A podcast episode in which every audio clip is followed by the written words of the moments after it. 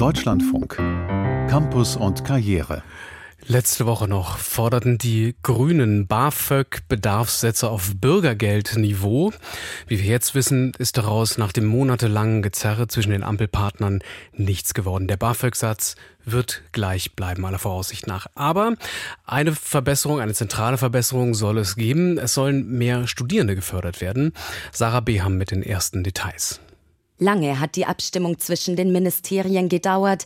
Jetzt ist die BAföG-Reform innerhalb der Bundesregierung geeint und soll nächste Woche vom Kabinett verabschiedet werden.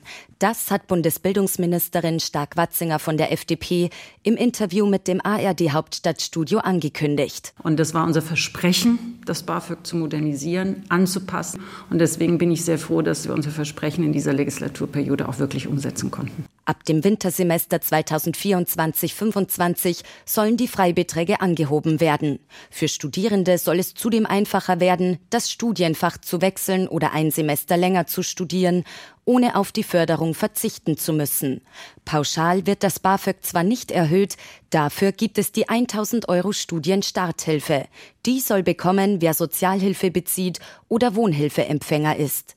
Wie Stark-Watzinger betont, habe man das BAföG auf Seiten des Bundes komplett digitalisiert. Jetzt müssen die Länder auf ihrer Seite noch die E-Akte einführen, weil was leider noch Realität ist, dass die BAföG-Anträge digital gestellt werden, dann aber die Umsetzung in den Ländern noch auf Papierbasis erfolgt. Und das dauert eindeutig zu lange. Da kann ich die jungen Menschen verstehen. Das Ministerium arbeitet daran, damit die Studienstarthilfe voll digital beantragt werden kann, um es zügig zu bewilligen.